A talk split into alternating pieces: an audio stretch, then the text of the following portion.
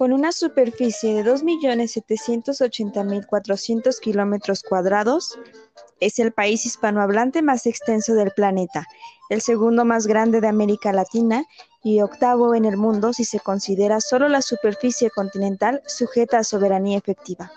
Este país ha sido distinguido con cinco premios Nobel, dos de la paz, dos de medicina y uno de química.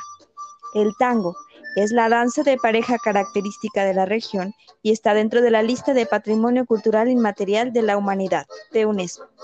Fue uno de los países con mayor movimiento migratorio entre finales del siglo XIX e inicios del XX. La mayoría provenían de Italia y España. Su capital es Buenos Aires. Nosotras somos Gaby y Mariana y hoy les traemos un cuento de Argentina, el libro de arena. La línea consta de un número infinito de puntos, el plano de un número infinito de líneas, el volumen de un número infinito de planos, el hipervolumen de un número infinito de volúmenes. No, decididamente no es este, mor geométrico, el mejor modo de iniciar mi relato. Afirmar que es verídico es ahora una convención de todo relato fantástico. El mío, sin embargo, es verídico. Yo vivo solo, en un cuarto piso de la calle Belgrano, Hace unos meses, al atardecer, oí un golpe en la puerta. Abrí y entró un desconocido. Era un hombre alto, de rasgos desdibujados. ¿Acaso mi miopía los vio así? Todo su aspecto era de pobreza decente. Estaba de gris y traía una valija gris en la mano. Enseguida sentí que era extranjero. Al principio lo creí viejo, luego advertí que me había engañado su escaso pelo rubio, casi blanco, a la manera escandinava. En el curso de nuestra conversación, que no duraría una hora, supe que procedía de las horcadas. Le señalé una silla. El hombre tardó un rato en hablar. Exhalaba melancolía. Como yo ahora. Vendo Biblias. Me dijo. No sin pedantería le contesté. En esta casa hay algunas Biblias inglesas, incluso la primera, la de John Wycliffe. Tengo asimismo la de Cipriano de Valera, la de Lutero, que literalmente es la peor, y un ejemplar latino de la Vulgata. Como usted ve, no son precisamente Biblias lo que me falta. Al cabo de un silencio me contestó. No solo vendo Biblias. Puedo mostrarle un libro sagrado que tal vez le interese. Lo adquirí en los confines de Bicanir. Abrió la valija y lo dejó sobre la mesa. Era un volumen en octavo, encuadernado en tela. Sin duda había pasado por muchas manos. Lo examiné. Su inusitado peso me sorprendió. En el lomo decía Holy y abajo Bombay.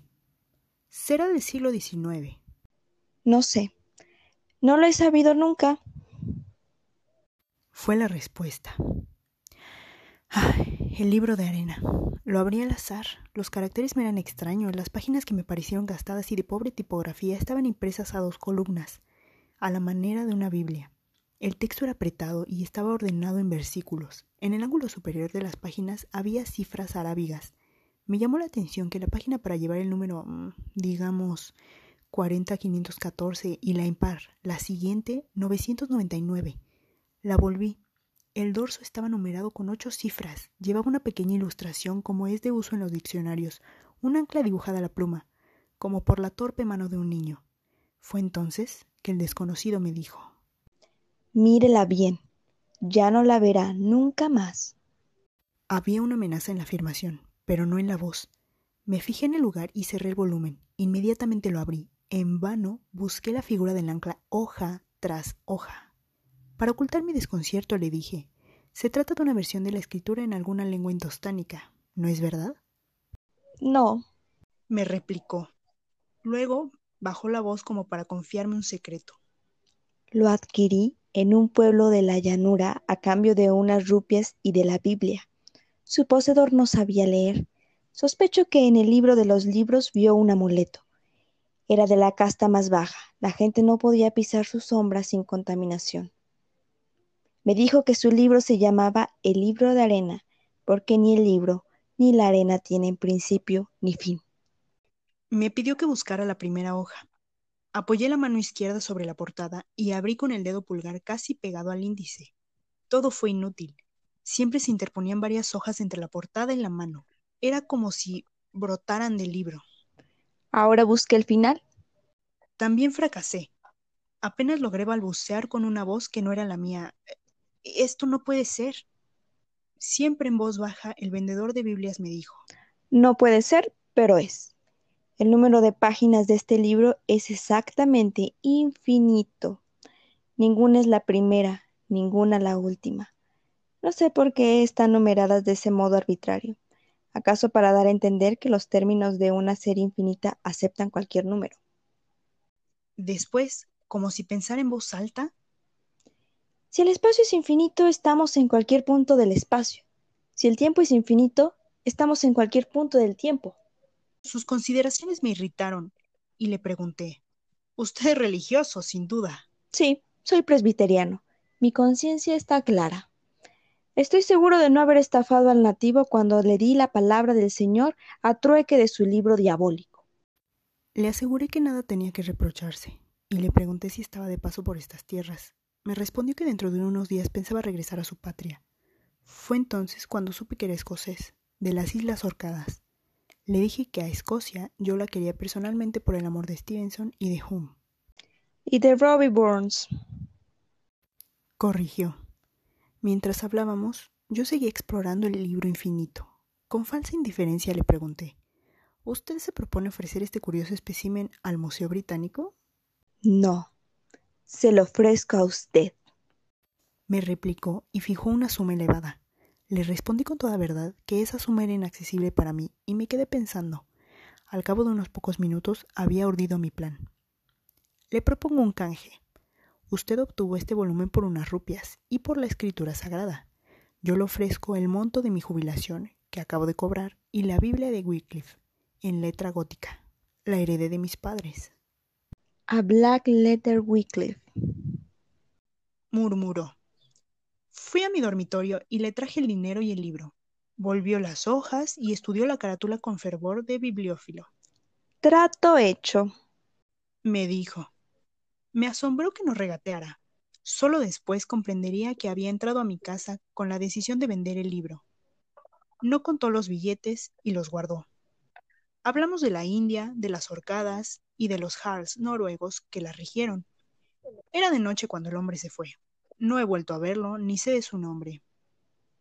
Pensé en guardar el libro de arena en el hueco que había dejado Wycliffe, pero opté al fin por esconderlo detrás de unos volúmenes descalabrados de las mil y una noches. Me acosté y no dormí. A las tres o cuatro de la mañana prendí la luz. Busqué el libro imposible y volví las hojas. En una de ellas vi grabada una máscara. En ángulo llevaba una cifra, mm, ya no sé cuál, elevada a la novena potencia. No mostré a nadie mi tesoro, a la dicha de poseerlo se agregó el temor de que lo robaran, y después el recelo de que no fuera verdaderamente infinito. Esas dos inquietudes agravaron mi ya vieja misantropía. Me quedaban unos amigos, dejé de verlos.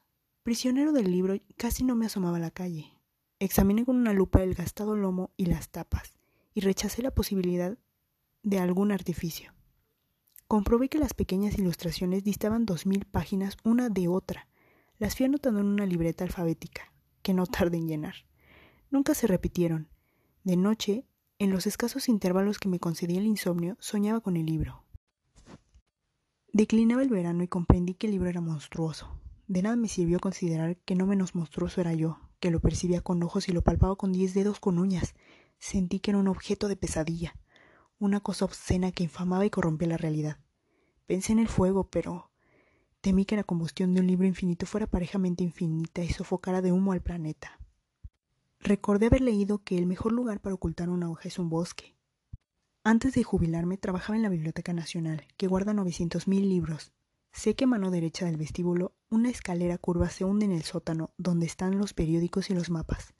Aproveché un descuido de los empleados para perder el libro de arena en uno de los húmedos anaqueles. Traté de no fijarme a qué altura ni a qué distancia de la puerta quedó.